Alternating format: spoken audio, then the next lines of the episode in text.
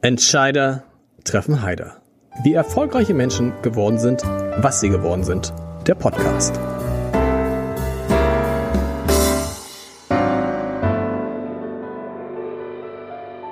Herzlich willkommen. Mein Name ist Lars Heider und als ich 40 geworden bin, habe ich immer behauptet, dass ich mit 50 spätestens mit 52 aufhören würde zu arbeiten. Mein heutiger Gast hat sich das, anders als ich, nicht nur vorgenommen, er ist tatsächlich ausgestiegen aus dem Beruf mit Anfang 50, um nach 30 Jahren als extrem erfolgreicher Unternehmer etwas von dem Erfolg zurückzugeben, den ihm das Leben beschert hätte. Das heißt jetzt aber nicht, dass er seitdem weniger arbeitet.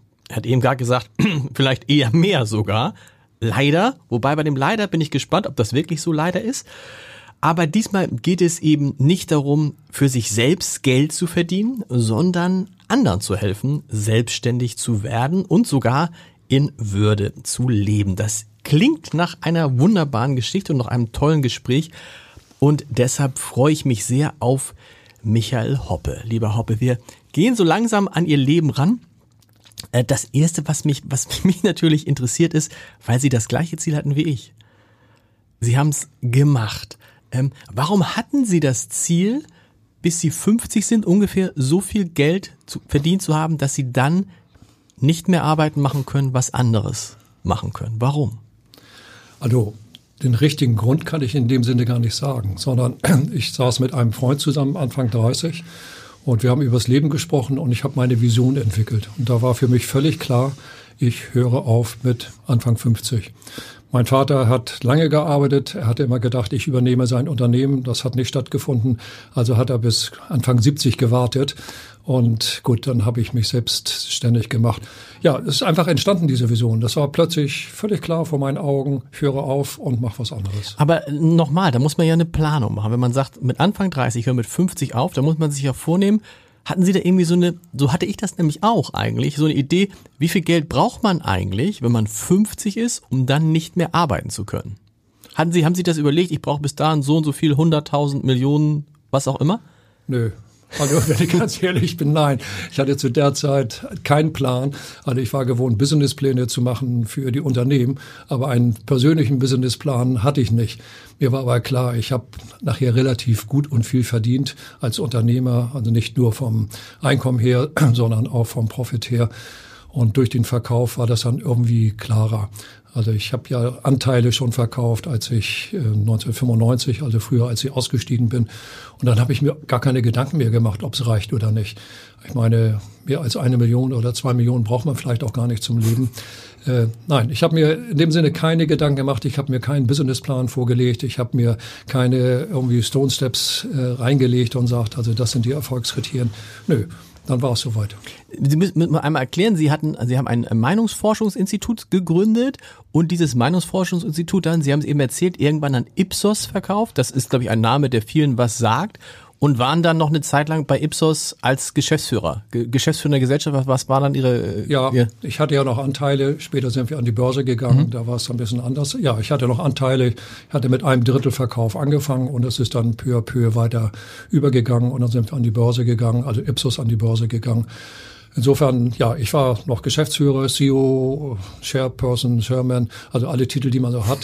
Äh, aber ich war eben auch im Management Board von Ipsos und das war für mich eigentlich das Entscheidende, dabei zu bleiben, weil es mal plötzlich eine ganz andere Aufgabe war. Ich Groß, war nicht mehr ja. der Marktforscher, der ich war. Ich habe ja ganz viel bei Kunden präsentiert und Ergebnisse dargestellt und Empfehlungen ausgesprochen. So, jetzt war ich plötzlich nur noch internationaler Manager von drei Ländern, wo wir angefangen haben. Als ich ausschied, glaube ich, 23 Länder, also jedes Jahr Unternehmen dazu gekauft. Es war eine spannende Zeit. Ganz paar, paar, Zeit. Tau, paar tausend Mitarbeiter, ne? Ja. ja. Ja. Und dann rückte, das ist ja, das ist, dann rückt so ähm, rückt so dieser Zeitpunkt äh, näher, so, dass man so 50 wird. Übrigens wissen wir auch gesagt hat, dass er aufhört ähm, mit 60 allerdings und nicht mehr im Fernsehen sein möchte. Markus Lanz hat das gesagt vor, glaube ich, 20 Jahren. Und jetzt habe ich ihn neulich mal gesprochen und sagt er, nee, nee, nee, nee, jetzt läuft's ja gerade so gut. Jetzt möchte ich, dass das immer so weitergeht. Das ist ja der Moment, wenn dann der Moment kommt und diese 50 kommt dann ja doch schneller, als man denkt, interessanterweise. Ja. Und dann kam das für sie und dann haben sie sich mussten sich erinnern, haben sich erinnert, haben gesagt, oder haben gesagt, klar, ich ziehe das jetzt durch. Sie haben dann tatsächlich mit 53 sind Sie raus aus Ihrem bisherigen Beruf. Ja, ich sag mal so, das Schicksal ist ja manchmal gnädig. Ja. Und es war so, dass der Ipsos ähm, eigentlich nur noch ähm, sag mal, angestellte Manager haben wollte und nicht mehr alte Eigentümer. So, und so ergab sich das, dass man, wie man so schön sagt, im gegenseitigen Einvernehmen ah. ich dann mit 53 Jahren ausgeschieden bin.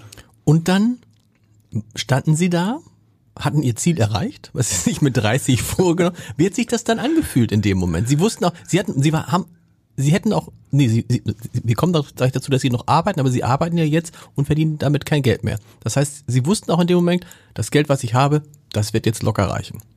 Das ist richtig. Ja. Also es war Ihre erste Frage. Erst war es toll.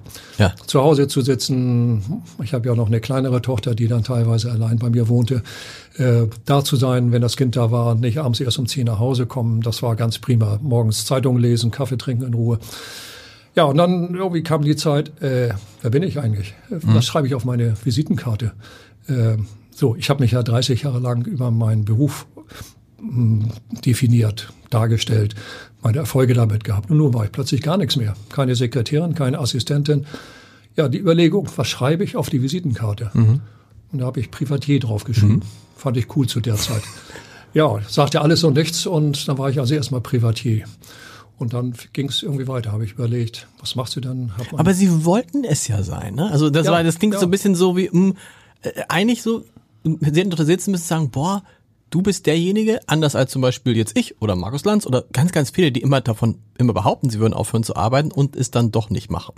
Sie haben es gemacht, aber es hört sich jetzt an, ob sie, als ob es so eine Mischung war aus Glück und Unglück. Also es war, sie fühlten sich nicht, das war nicht, nicht so, wie sie es gedacht hatten anscheinend. Doch, ja? Das war im Endeffekt genau die richtige Entscheidung. Äh, es kam einfach zeitlich zusammen, mhm. deren Wunsch und mein Wunsch. So, und dadurch hat es ein Turbo bekommen. Wenn von deren Seite nicht auch der Wunsch gekommen wäre, hätte ich vielleicht noch zwei Jahre weitergebracht. Okay. Also ich hatte noch für ein Jahr einen Vertrag und den hätte ich erfüllt und danach hätte ich aufgehört. Also insofern war das dann ein gegenseitiges tatsächlich Aufhören. Und dann waren Sie ein, ein Mensch mit einer unglaublichen Berufserfahrung, mit einer unglaublichen unternehmerischen Erfahrung und haben erstmal als sogenannter Business Angel gearbeitet, haben also Startups in Deutschland was beraten, auf den Weg gebracht? Ja. Ja, ähm, es gibt so eine Vereinigung Alt hilft Jung ähm, wo Senioren praktisch jüngeren Leuten helfen. Ich fühlte mich gar nicht als Senior. Das war Waren Sie auch nicht mit 53? Nee, nein. irgendwie gar nicht. Nee. Aber es war eben ganz viele Menschen, die sich selbstständig machen wollten, denen ich geholfen habe, einen Businessplan zu erstellen, nachzugucken, wo kriege ich eine Finanzierung her. Habe denen einfach mit meiner Erfahrung, mit meiner Kompetenz versucht zu helfen, den richtigen Weg zu finden oder manchmal auch abzusagen. Aber es hat nicht so, also es hat Ihnen Freude gemacht, aber nicht so richtig. Es war nicht das, was Sie sich gedacht haben. Nee, also ich habe ja noch eine Ausbildung als Mediator und als Coach gemacht mhm. äh, und habe auch nebenbei noch mittelständische Unternehmen beraten, Unternehmer, Unternehmen. Und irgendwie war das so ein bisschen die Fortsetzung dessen, was ich vorher gemacht habe. Im kleineren Rahmen, äh, nicht mit so viel Einkommen, aber irgendwie immer noch in dieser Geschäftswelt. Und da wollte ich irgendwie raus. Warum? Ja, warum? Es gab keinen absolut klaren Grund, sondern es kam immer stärker der Wunsch auf, ich habe so viel empfangen, ich bin so privilegiert, ich möchte jetzt einfach mal was zurückgeben und nicht an Geschäftsleute, wie ich es schon 30 Jahre gemacht habe oder 33 Jahre, sondern ich wollte einfach anderen Menschen helfen, denen es nicht so gut geht wie mhm. mir. Ich wollte gerne meine Kompetenzen, auch mein Geld teilweise, meine Zeit vor allen Dingen dafür einsetzen, anderen Menschen zu helfen, Bildung, Einkommen, alles Mögliche zu schaffen, um einfach ein Leben in Würde zu haben, damit es ihm besser geht. Und dann haben Sie, das fand ich interessant, Sie verbessern mich, wenn das falsch ist, haben Sie in Deutschland was gesucht, was zu Ihnen passt und so richtig nichts gefunden? Richtig. Also ich war bei mehreren Stiftungen, sozialen Unternehmen und das war eine erstaunliche Erfahrung, weil alle gerne mein Geld hätten, spenden, aber keiner wollte mich als aktiven Teilnehmer dabei haben. Mhm. Das kann ich jetzt heute ein bisschen nachvollziehen, weil jeder hat so sein Dreh, wie er ein Projekt führen möchte. Und wenn dann so ein gestandener Geschäftsmann mit tausend Ideen dazukommt, der alles umdreht, eventuell würde ich vielleicht auch nicht machen. Äh, heute denke ich anders darüber als zu der Zeit. Ja, und dann auch die Barrieren hier so in Deutschland, einen Verein zu gründen oder nachzuweisen, dass ich dieses und jenes könnte. Da habe ich gedacht, nein, es gibt so viel bedürftige Menschen im südlichen Afrika, südlichen Amerika, in Asien. Ja, und dann habe ich mich entschieden, woanders hinzugehen und habe es offen gelassen, wohin. Aber das ist ja eigentlich, um das nochmal abzuschließen, das ist ja kein gutes Zeugnis für Deutschland, ne? weil man sagt ja immer, wir brauchen gerade Menschen wie Sie, auch Menschen, die aus dem Berufsleben ausscheiden, die sich anders einbringen und ich, die sind nicht der Erste, der das beschreibt. Und wo es denen es dann gar nicht so leicht gemacht wird, weil dann doch wieder Eitelkeiten auch auf Vereinsebene zum Beispiel eine Rolle spielen. Bei, bei Menschen, ja. die dann sagen, nee, wenn, wenn der jetzt kommt, ich will doch hier derjenige sein. Ne? Stifte, Stiftungen sind ganz oft wichtig, dass der Stifter im Mittelpunkt steht, dass der Stifter auch entscheidet. Das haben Sie auch erlebt. Ja, aber sehen Sie doch mal positiv. Hm. Ich habe einfach gesagt, in Deutschland gibt es schon so viel Unterstützung für bedürftige Menschen. Da muss ich nicht auch noch mitmischen. Das stimmt. Sehen wir es mal positiv. Und dann haben Sie eine Reise gemacht, die aber erstmal mit dem Ganzen nichts zu tun hatte. Können Sie besser erzählen nach Afrika? Ja, ich habe meinen privaten E-Mail-Verteiler geschrieben, dass ich die Absicht habe, soziale Projekte zu gründen.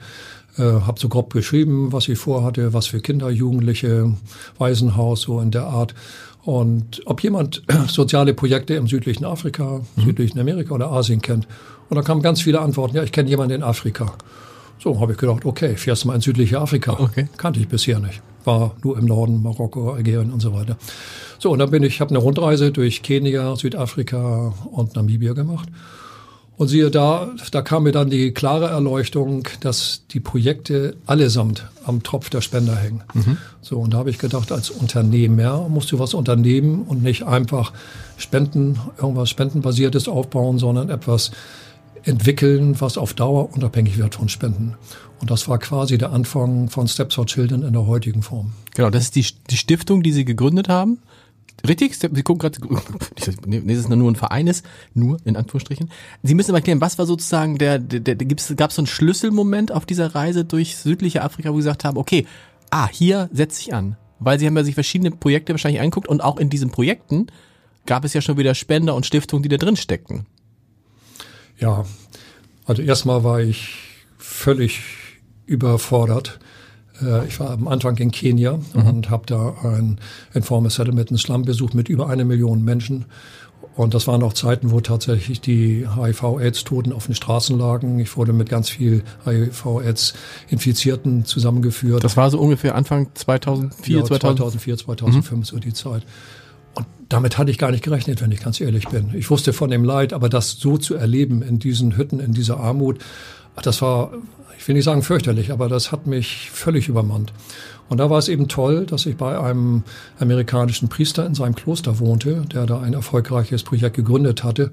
Und der sagte, guck nicht links, guck nicht rechts, hab deine Vision, entwickel deine Vision und mach nur das. Und da war mir klar, äh, ich muss irgendwas anderes machen, weil ich habe mit ganz vielen Erziehungsberechtigten, mit Priestern, mit Pastoren, Krankenschwestern, Projektleitern und so weiter gesprochen und alle sagten, ja, wir hängen am Tropf der Spender, wir brauchen Spenden, kannst du hm. nicht. Und da habe ich überlegt, was kannst du denn machen, um auf Dauer unabhängig werden zu von, von Spenden?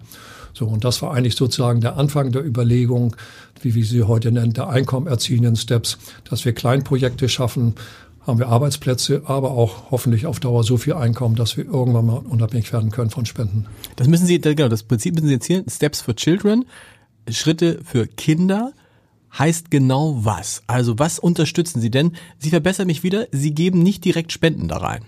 Doch. Auch? Also wir haben auf der einen Seite die, die sogenannten sozialen Steps. Mhm. Das ist, äh, fängt an mit der Babygruppe, Vorschule, Kindergarten.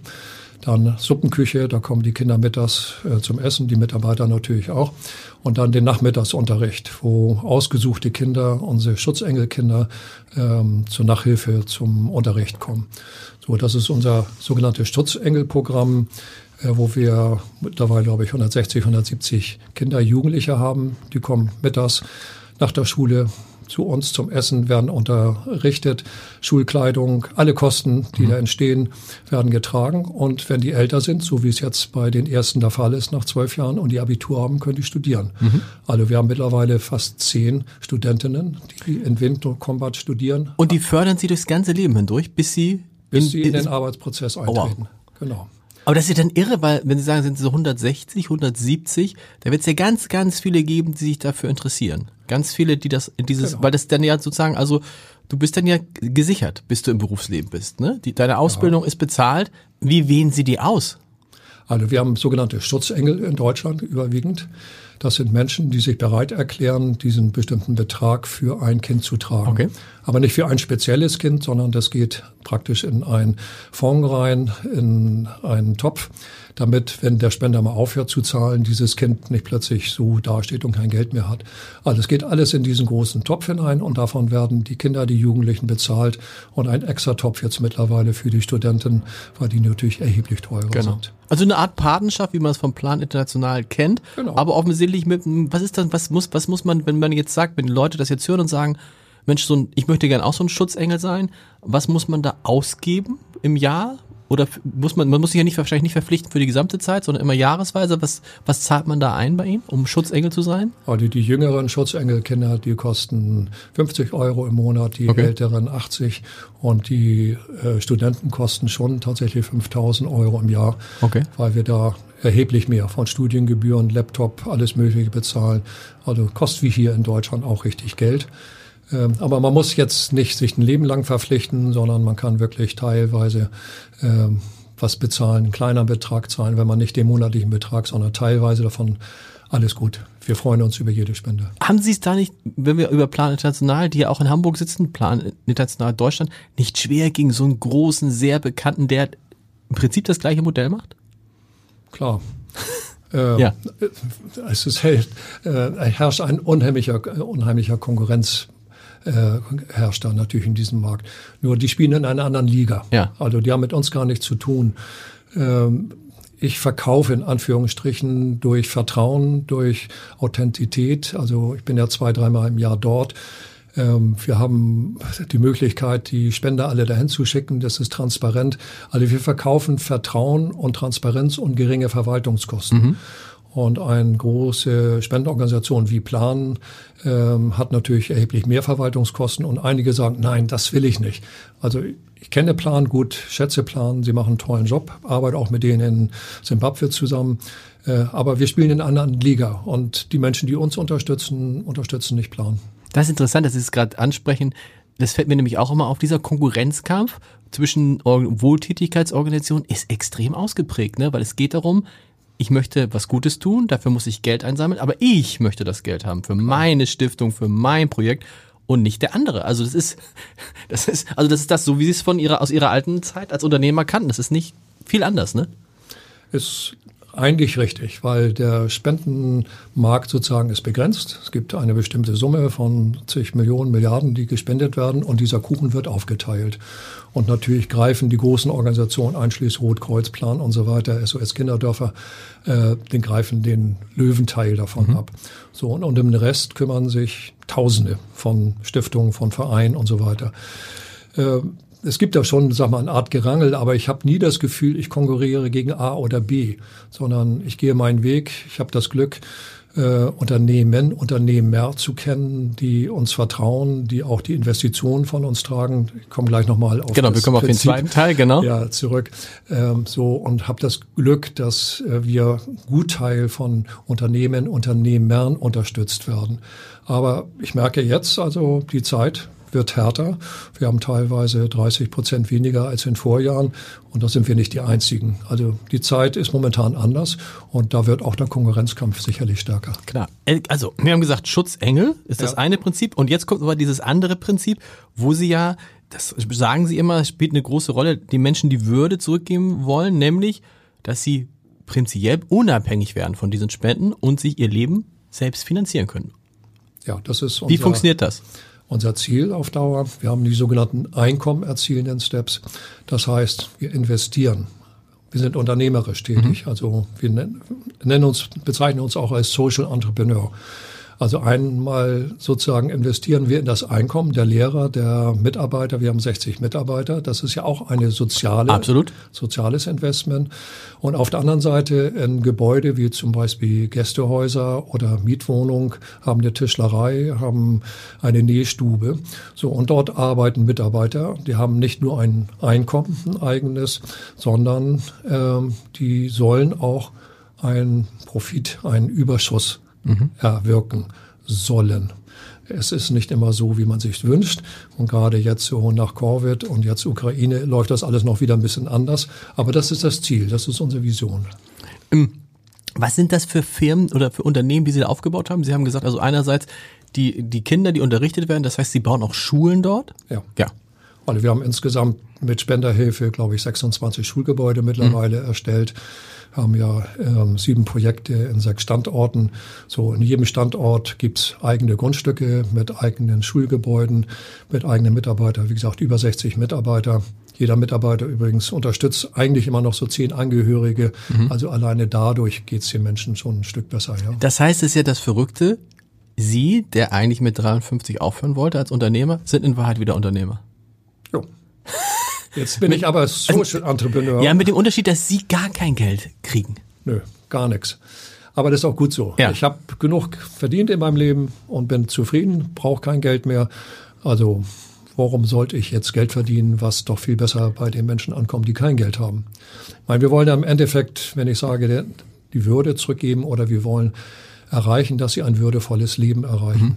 Wenn ich jetzt zum Beispiel mal die Schutzengelkinder nehme, die jetzt studieren, die kommen aus den Slums, die hätten nie, nie eine Möglichkeit, irgendwie auf die höhere Schule zu gehen, Abitur zu machen, geschweige denn zu studieren. So, und diese Menschen, die haben eine unendliche Chance. Ich hoffe, dass die eine Arbeit finden. Ich hoffe auch, dass sie zurückkommen zu Steps und eines, eines Tages vielleicht Steps mal leiten. Mhm. Ähm, so, das ist unser Engagement, das ist unser Investment in Menschen sozusagen, in die Ausbildung von Menschen. Und auf der anderen Seite investieren wir zum Beispiel in Gästehaus. Da, wenn die Gäste kommen und wir einen Überschuss erwirtschaften oder eine Nähstube, wo wir einen Überschuss erwirtschaften, geht das zurück in die sozialen Steps und soll eines Tages hoffentlich so viel sein, dass wir dann eigentlich keine Spenden mehr bräuchten. Das ist so eine ganz gute Kombination, die Sie haben. Ich habe gerade gesagt, Sie sind wieder Unternehmer geworden, Sie sind aber auch Entwicklungshelfer. Also beides. sind beides so. Das finde ich deshalb interessant, weil ja die Diskussion über Entwicklungshilfe in Deutschland eine, eine spannende ist, nämlich eigentlich ist sie genau, geht sie genau auf diesem Grad, den Sie gerade beschreiben. Ne? Das eine ist, dass man sagt, gut, wir können jetzt nicht äh, immer, immer nur Geld, Geld, Geld dahin geben und nicht dafür sorgen, dass die Leute, dass die Menschen in Afrika ähm, irgendwann selbst in der Lage sind, unabhängig von unseren Spenden zu werden. So und das ist ein, es ist ein schwieriger Weg zu entscheiden, wie viel gibt man, wie viel gibt man nicht, wo, wo fördert man. Was sind da so Ihre Erfahrungen aus diesen Jahren, die Sie gemacht haben in Sachen Entwicklungshilfe? Also man spricht ja heute zum Glück von Entwicklungszusammenarbeit, ja. um das nicht sozusagen von oben herab zu geben, aber es ist nach wie vor also egal, ich will jetzt keine staatlichen Institutionen nennen, die Geld irgendwo ausgeben. Und wenn ich das vor Ort sehe, auch in Namibia, was mit diesen staatlichen Institutionen geschieht, wie viel Geld dort die Manager verdienen, wie viel Four-Wheel-Drives die haben, welche Wohnungen die haben. Da wird also ganz viel in die Infrastruktur investiert und was dann bei den Menschen, den Betroffenen ankommt, ähm, ist ein Stück weniger und es ist für mich auch nicht immer nachhaltig. Also wenn ich, sag mal, 100 Menschen schule, ist das toll. Mhm. Aber wenn ich nicht nachvollziehe, wenn ich hinterher bin, was machen sie mit diesem Geschulten? Äh, setzen die das ein? Dann ist das nicht nachhaltig. Wir haben die Erfahrung, dass man das dreimal, fünfmal, zehnmal sagen muss, ehe das wirklich umgesetzt wird. So, und da sind viele nicht so nachhaltige Dinge dabei. Und wir sind praktisch ein Leben lang mit diesen Menschen dabei, unterstützen die immer wieder. Diese Frauen in der Nähstube sind meistens äh, alleinstehende Frauen mit Kindern, die also ihr eigenes Einkommen erwirtschaften durch die Arbeit. Bei der Tischlerei bemühen wir uns ja zum Beispiel, dass die Tischler sich mit diesem Unternehmen selbstständig machen, mhm. das alleine weiterführen. Ja, das ist sozusagen das, was wir anstreben, dass die Menschen unabhängig werden von Spenden. Das ist übrigens ganz interessant, weil sie machen auch in, in, in Afrika jetzt das, was sie in Deutschland gemacht haben. Sie, sie sind eine Art Business Angel, sie versuchen Startups groß zu machen. Richtig. Da würde mich jetzt, wir haben vorhin gesprochen, in Deutschland ist das schwierig. Da haben sie so ange, angedeutet, dass es mit der Bürokratie schwierig ist dass jeder sein eigenes Ding machen will und so weiter. Was sind die Schwierigkeiten in Afrika? Tja, also was ich lernen musste, vor, ich bin ja 17 Jahre schon dabei. Mhm. Geduld, Gelassenheit, nicht aufgeben. Ähm, deswegen hören ja sehr viele Spender auf, die in Afrika investiert haben oder gespendet haben, weil der Erfolg nicht sofort eintritt. Man muss wirklich einen ganz, ganz langen Atem haben. Es dauert. Äh, und wenn ich irgendwo hingehe, als ich ankam dort vor 17 Jahren und mit dem ersten Mitarbeiter sagte er, wir machen dieses und jenes, sagte er, ja wunderbar, komm in drei Monaten wieder, dann haben wir das. Ich kam nach drei Monaten nichts davon. Mhm. Irgendwann hat's geklappt. Hat ein bisschen länger gedauert. Und so ist es heute auch noch.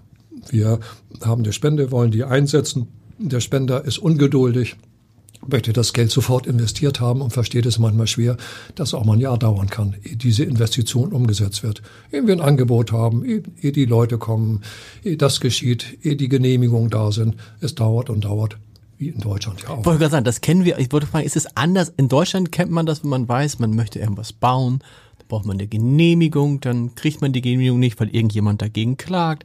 Dann gibt's noch mal eine neue Genehmigung, dann findet man keinen Handwerker oder der Handwerker ist schon wieder weg und alles ist zu teuer.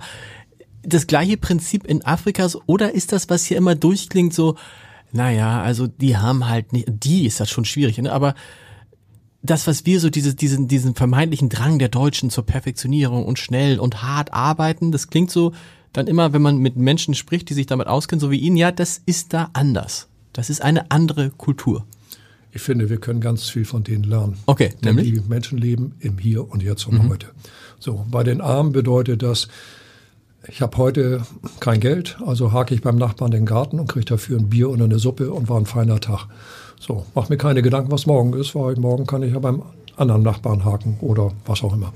So, und das setzt sich fort dass die Menschen teilweise in den Tag hinein leben. Nicht alle. Man kann auch nicht von Afrika insgesamt sprechen, aber es ist einfach eine größere Gelassenheit. So auf beiden Seiten. Ich stelle einen Antrag bei der Behörde auf Genehmigung dieses Baus, gehe dahin, keiner ist da. Okay, komme ich nächsten Tag wieder. Ja, ist jemand da, aber der Zuständige hat es noch nicht angekommen. Komme ich wieder, ja, der Zuständige hat es angeguckt, aber der hat noch eine Frage komme ich wieder, Frage beantwortet. Ja, der hat noch eine zweite Frage. So, und das kann sich dann drei Monate hinziehen. Und wir, aber Sie haben gesagt, Sie mussten das auch lernen, sagen aber jetzt ist eine angenehmere Art zu arbeiten als früher? Also, also als früher, wo man das ja nicht hätte durchgehen lassen, wo man auf den Tisch, jetzt muss man einer auf den Tisch schauen, so ne, basta. Also früher war ich ja noch der Unternehmer, der junge Unternehmer, dynamisch, ungeduldig, muss sofort und zack, zack, machen wir mal eben. Mhm. Äh, so, und ich habe inzwischen gelernt, ich bin, also ich bezeichne Namibia als meine zweite Heimat. Ich habe inzwischen gelernt, auch afrikanisch zu denken und zu handeln. Das heißt, wenn es heute nicht geschieht, zu wissen, zu hoffen, dann geschieht es vielleicht morgen. Und nicht gleich mit der Faust auf den Tisch zu hauen, den anderen in den Senkel zu stellen und so weiter und zu schimpfen, das bewirkt manchmal gar nichts. Verständnis muss man nicht immer bis unendlich haben, aber Geduld, bisschen mehr als hier, ist absolut notwendig. Afrika ist so ein äh, Kontinent, von dem viele sagen und auch schon länger sagen, naja, ähm, das ist einer der kommenden, das ist der kommende Kontinent. Ne? Also während Europa mehr so der Kontinent ist, wo man nicht weiß, ein alter Kontinent ist Afrika ein extrem junger Kontinent, ein Kontinent mit sehr vielen Rohstoffen, sehr vielen Menschen, sehr vielen jungen Menschen. Wo ist dieser Kontinent gerade aus Ihrer Sicht? Und wo ist der so in diesem Weltgeschehen? Wir sprechen jetzt gerade viel über den Einfluss, den China nehmen will, den Russland nehmen will, den die Amerikaner nehmen will. Welche Rolle spielt da Afrika? Also Afrika ist ja riesig und es ist ganz schwierig, von dem Kontinent zu sprechen. Sag mal, in nördlichen okay. Ländern ist total was anderes in südlichen Ländern. Ich spreche jetzt einfach mal von Namibia, weil ich mhm. ein bisschen besser kenne. Die haben ein unendliches Potenzial von Menschen, von Ressourcen. Die Sonne scheint von morgens bis abends. So, wenn ich jetzt sehe, dass da in Lüderitz zum Beispiel ein Riesenwerk entsteht für Wasserstoff, für Solarenergie, ist das eigentlich genau der richtige Weg, um unabhängiger zu werden von diesen ich kann leider nur sagen, korrupten Investitionen der Chinesen und Russen. Mhm. Es ist fürchterlich zu sehen, was dort geschieht, wie dann irgendwelche staatlichen Gebäude gebaut werden, äh, werden geschenkt von den Chinesen, in Anführungsstrichen, ist ganz klar. Wie das erkauft worden ist. Dafür kriegen sie dann irgendwelche Lizenzen für den Bergbau oder dieses und jenes und vermutlich noch mehr in Taschen von irgendwelchen Politikern. So, wenn diese Korruption ein bisschen aufhören würden. Es ist wirklich fürchterlich zu sehen, wie reiche Menschen sich die Taschen vollstopfen und für die armen Menschen nichts getan wird. Es ist wirklich, wirklich schrecklich, das zu erleben. Und die armen Menschen nehmen das aber auch mit einer gewissen Gleichmut hin, so nach dem Motto, es war schon immer so. Wie kann man diese Gleichmut auflösen? Also ich kann und möchte die Menschen nicht anstacheln. Aber ich kann mit Bildung erreichen, mhm. dass die Menschen sich mehr Gedanken machen und mehr Chancen haben, dagegen anzugehen. Weil ein ungebildeter Mensch, der in seinem Slum sitzt und Bier trinkt, der wird nicht ernst genommen, der wird nicht wahrgenommen, das ist kein Steuerzahler, den vergesse ich einfach mal. Aber ein eventuell studierten Menschen, der die Medien einschaltet, der gute Argumente hat, äh, der mir mal richtig so ans Leder geht, das sind die Menschen, die wir unterstützen wollen. Kritische Menschen, die mal die Infrastruktur hinterfragen, die mal die Politik hinterfragen, damit nicht immer die gleichen gewählt werden, aus welchen Gründen auch immer. Ja, ich glaube, Bildung ist da ein ganz, ganz wichtiger Faktor. Welche Rolle spielt Deutschland? Was erleben Sie, wenn, die, wenn Sie da sind als Deutscher? Was denken die Menschen in Namibia in ihren Projekten über Deutschland und die Rolle von Deutschland in der Welt? Ja, es ist ja sehr ambivalent, sag ich mhm. mal. Es war ja deutsche Kolonie. Burkhard hat eine, hat eine deutsche Geschichte. Hat eine deutsche Geschichte. Jetzt sind ja gerade die Genoziddiskussionen nach wie vor voll im Gange. Hat ja eigentlich eine Einigung gegeben, dann eben doch keine. Ähm, so, auf der einen Seite, ich erlebe, habe noch nie erlebt, irgendwelche negativen Anmerkungen, irgendwelche Bemerkungen, so du bist ja Deutscher, du bist uns was schuld oder sowas, habe ich persönlich nie mhm. erlebt. Aber es ist schon so, äh, dass sich immer wieder darauf berufen wird, ja, wir sind doch damals und gerade der Genozid und die Kolonialisierung und wir armen Menschen und wird dann herangezogen als Entschuldigung, wir können heute nicht. So, und das kann ich wiederum nicht akzeptieren. Ich meine, das ist über 100 Jahre her, 120 Jahre her. Da kann man sich nicht drauf berufen damals. Die Menschen haben das Mittel, die haben die Möglichkeiten, sich zu verändern, wenn sie möchten. Und das zeigen andere afrikanische Länder ja auch, dass es geht. Mhm wenn Sie da jetzt Menschen ausbilden und die Menschen studieren, dann kommt man ja auch irgendwann an den Punkt, wo, wo wir in Deutschland jetzt gerade feststellen, ups, das mit der, dieser demografischen Welle, das, äh, worüber wir seit 30 Jahren sprechen, das passiert jetzt wirklich. Und alle wundern sich, dass es keine Fachkräfte gibt. Und jetzt heißt es auf einmal, ähm, wir brauchen, ähm, und das sagen viele auch in diesem Podcast, wir brauchen eine richtige Einwanderungspolitik, die wir bisher nicht hatten. Eine Einwanderungspolitik, die eben nicht sagt, naja, die Leute kommen schon irgendwie zu uns, weil sie aus Kriegsgebieten flüchten, sondern eine gezielte Einwanderungspolitik, Leute nach Deutschland holen, die wir brauchen, wirtschaftlich brauchen. Ist das nicht eine Gefahr, dass die Menschen, die sie da ausbilden, die andere ausbilden in, im südlichen Afrika, dass dann irgendwann die so gut ausgebildet sind, dass es total interessant ist, dass sie in Länder wie Deutschland, England, Amerika gehen? Ja, also die Gefahr ist auf jeden Fall gegeben. Es gibt gerade in Südafrika ganz viele Beispiele, wo Menschen nach England in die USA oder woanders hingeschickt worden sind zur Ausbildung und sind dort geblieben, mhm. weil sie natürlich festgestellt haben, wie schön das da ist oder wie einfach das ist und so weiter. Also die Gefahr ist groß, klar. Ähm, deswegen wollen wir auch versuchen, den Menschen in Namibia eine Chance zu geben, zum Beispiel im Projekt dass sie dort irgendwie eine Chance haben. Also viele von den Studenten sagen, ja, ich will auf jeden Fall zurück. Aber ich bin nicht ganz sicher, wenn immer mhm. die die Chance haben, hier ein Angebot anzunehmen, glaube ich schon, würden sie es wahrnehmen und ich bin nicht sicher, ob sie dann zurückkehren. Und das muss man sich auch bei aller Kritik immer an Deutschland überlegen. Ähm, hat neulich hier in dem Podcast äh, ein Kollege gesagt, ähm, es ist nach wie vor ein extrem attraktives Land, Deutschland, ne? Für Menschen aus aller Welt. Ich glaube ja. Also ich meine, wenn ich die Bedingungen sehe in den Flüchtlingslagern und so weiter, ist ja nicht angenehm. Man kann es auch katastrophal teilweise mhm. nennen. Aber die Menschen, die dann tatsächlich ihr Fuß gefasst haben, und davon gibt es ja auch ganz viele, denen geht's ja im Verhältnis gut. So, und das muss man ja sehen. Ich meine, dass die teilweise Jahr, zwei Jahre, drei Jahre und noch länger brauchen, ehe sie anerkannt werden oder arbeiten dürfen, das finde ich wirklich dramatisch. Also es sind gut ausgebildete Menschen hier im Land aus irgendwelchen Ländern, die arbeiten könnten in Jobs, die dringend Arbeiter brauchen, Mitarbeiter mhm. brauchen und die dürfen nicht, weil die Behörden. So, das finde ich echt katastrophal und dramatisch. Das ist absurd. Und Sie haben das eben gerade gesagt, also die Chinesen und ähm, die Russen versuchen da Fuß zu fassen und Fakten zu schaffen. Das heißt umgekehrt auch, der Westen muss auch da hingucken, weil das machen die natürlich nicht, die Chinesen und Russen, äh, äh weil sie so gut Menschen sind, sondern die machen das natürlich, um ihre Einflusssphären auszuweiten und mit den Einflusssphären natürlich auch ihr System. Im Koalitionsvertrag der Bundesregierung steht, China ist ein globaler, globaler Partner für Deutschland, aber China ist auch ein systemischer Rivale. Und darum geht es. Ne? Also das heißt, der Westen muss aufpassen, dass er nicht da sozusagen ein, ein Gebiete bekommt, die dann auch quasi chinesisch ticken und für so demokratische Vorstellungen, für Vorstellungen von Rechtsstaat etc. verloren sind.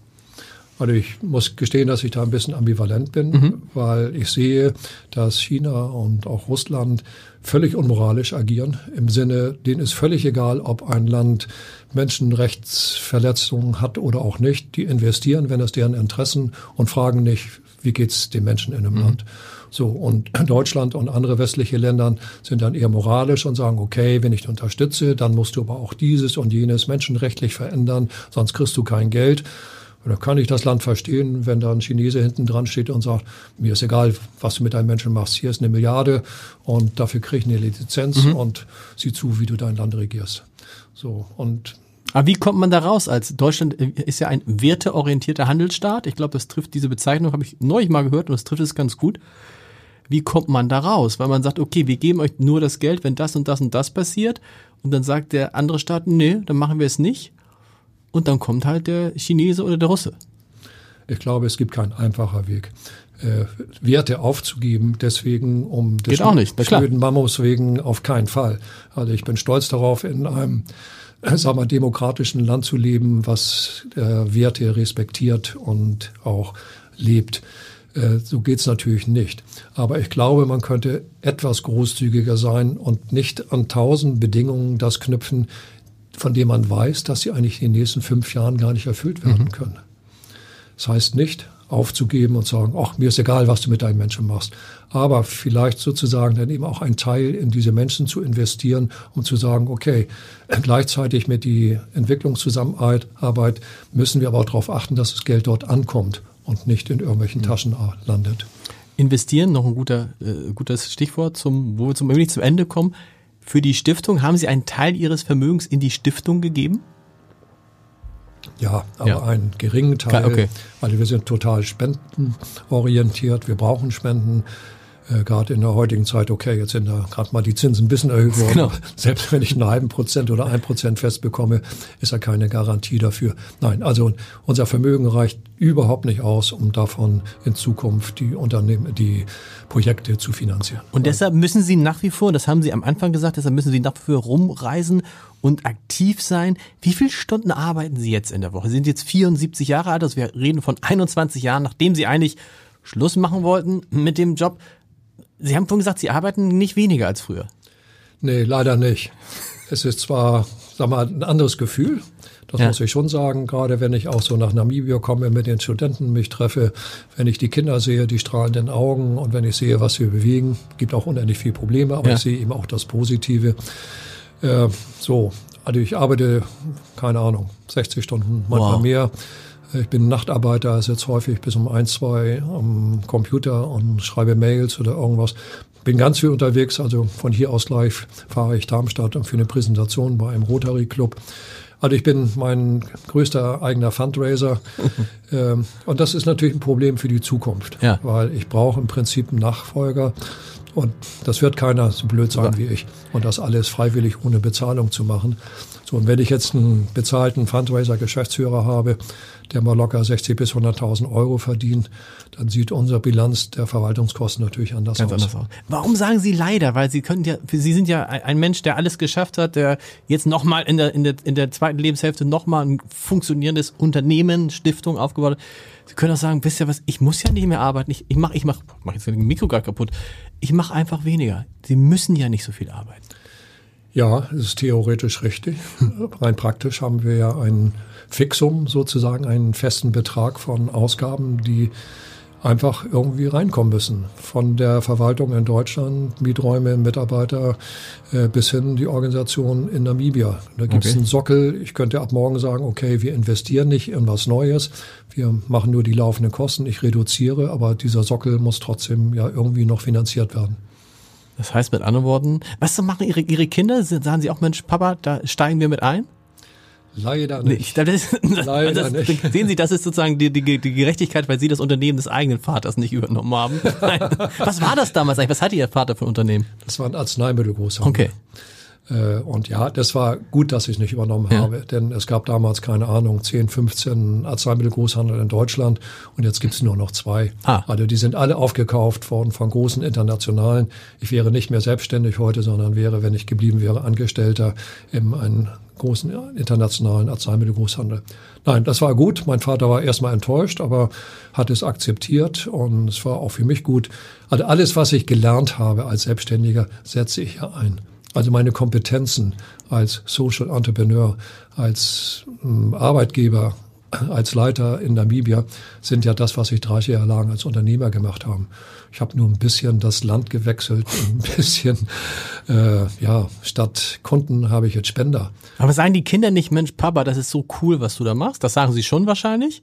Klar. Klar, aber wenn, wenn Sie dann sagen, und Jungs, Mädels, wie sieht's aus, mal selber? Nee, also meine Kleine, die ist 30, also mhm. klein, die jüngste ist 30 mhm. und die hat Mathematik studiert und ist jetzt äh, in der Tierklinik, mhm. äh, völlig woanders und die sagt, nein, ich will Mathematik, Mathematik studiert und ist in der Tierklinik? Ja, sie hat das beendet und hat dann irgendwann gesagt, ach nee, Versicherungen, Banken will ich nicht. Ich will was mit Tieren oder mit Menschen zu tun okay. haben hat dann einfach eine Ausbildung als Tierpflegerin gemacht und ist jetzt bei einer Tierarztklinik gelandet und ist da sehr glücklich. Sie sagt, nein, also ich will mir jetzt nicht diese Verantwortung in meinem Alter aufhalsen. Das ist ihr zu viel. Sie okay. sieht ja, wie viel ich arbeite und was für Verantwortung sie hat. Naja, und die größere arbeitet im Bernd-Nocht-Institut und ist da einfach mit, als Biologin mit ganz anderen Themen beschäftigt und hat andere Kernkompetenzen. Und mein Sohn lebt in China und bleibt wohl auch dort.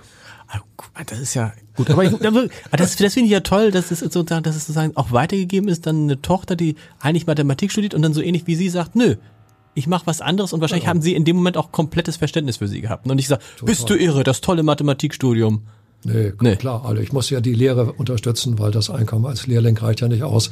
Sie war ja nicht in Hamburg, sondern in MacPom ja. und musste da ein Auto haben und so weiter. Nein, ich habe sie also auch in der Ausbildung unterstützt und hat mein volles, meine volle moralische und ideale, ideelle Unterstützung gehabt. Ich fand's toll. Der Mensch soll das machen, habe ich irgendwo mal gesagt, mhm. wofür er brennt. Ja. So und sie hat für Mathematik und Computer nicht mehr gebrannt. Als sie Abitur machte, war es toll, war ihr Ding, war ganz stolz und ach Mensch, du als Mädchen und so. Mhm. Aber sie hat mich nicht dafür gebrannt. Aber für Tiere, sie macht jetzt eine Ausbildung als Physiotherapeutin für Tiere. Ah. Das ist das, wofür sie brennt und was sie toll findet. Und man muss ja, man lernt ja man auch, dass man auch, dass sich das auch im Laufe des Lebens ändern könnte. Letzte Frage. Würden Sie jedem raten, sich mit 30 einmal Gedanken zu machen, ob man mit 50 oder ob man irgendwie sich einen Punkt setzt, wo man sagt, da höre ich auf, weil das dann alles so ein bisschen die Ziele sich dadurch verschieben und man fokussierter ist? Macht das Sinn? Also nach meiner Erfahrung ja. Und wenn man so ein bisschen ins Spirituelle guckt und mhm. sagt, Visionen sind notwendig, äh, unterstütze ich das total. Eine Vision zu haben, mhm. ein Ziel zu haben und darauf hinzuarbeiten. Natürlich ist als kleiner Angestellter mit einem Einkommen von 2000 brutto ein bisschen schwierig, bisschen sehr schwierig, die Vision zu haben, mit 50 aufzuhören. Also äh, es muss ein bisschen realistisch angepasst werden. Aber ich finde es ganz, ganz, ganz, ganz wichtig, wirklich eine Vision zu haben und Ziel zu haben. Ja. Und kann man, können Sie sagen, wie viel Geld braucht man tatsächlich, wenn man, wenn man mit 50 aussteigen will? Was ist sozusagen das Minimum, was man bräuchte? Wenn wir mal ausgehen, dass man im Schnitt, also ja, die Leute werden jetzt ja deutlich älter als früher. Ähm, was ist, braucht man Minimum? Es kommt da sehr darauf an, was Sie bis dahin in Anführungsstrichen angeschafft haben. Ja. Wenn Sie in einer Eigentumswohnung leben und nur noch Hausgeld bezahlen, ist was anderes, als wenn Sie Klar. teure Miete bezahlen Klar. müssen. Wenn Sie noch Kinder in der Ausbildung haben, ist was anderes, als wenn Sie draußen sind. Äh, ich sage mal, unter einer Million, wenn man wirklich nur von den Erträgen leben will, ich mhm. meine, mit dem heutigen Zinsniveau muss man sich mal reinziehen. Mhm. Wenn ich es sicher anlegen will. Eine Million, dann würde man, jetzt kriegt man schon wieder zwei Prozent würde man schon wieder kriegen, ja, aber sind halt auch nur 20.000 Euro genau. im Jahr. So. Und wenn ich das in der Börse anlege oder woanders, wo ich vielleicht fünf bis zehn Prozent bekomme, okay, dann sind es 50 bis 100.000. Mit 100.000 kann man sicherlich gut leben. Genau. 50 eventuell muss man ja trotzdem Steuern bezahlen. Mhm. Also eine Million wäre schon cool. Mehr darüber ist noch besser und alles darüber ist dann schon fast Luxus, aber schön. Vielen Dank, hat großen Spaß gemacht. Dankeschön. Danke auch.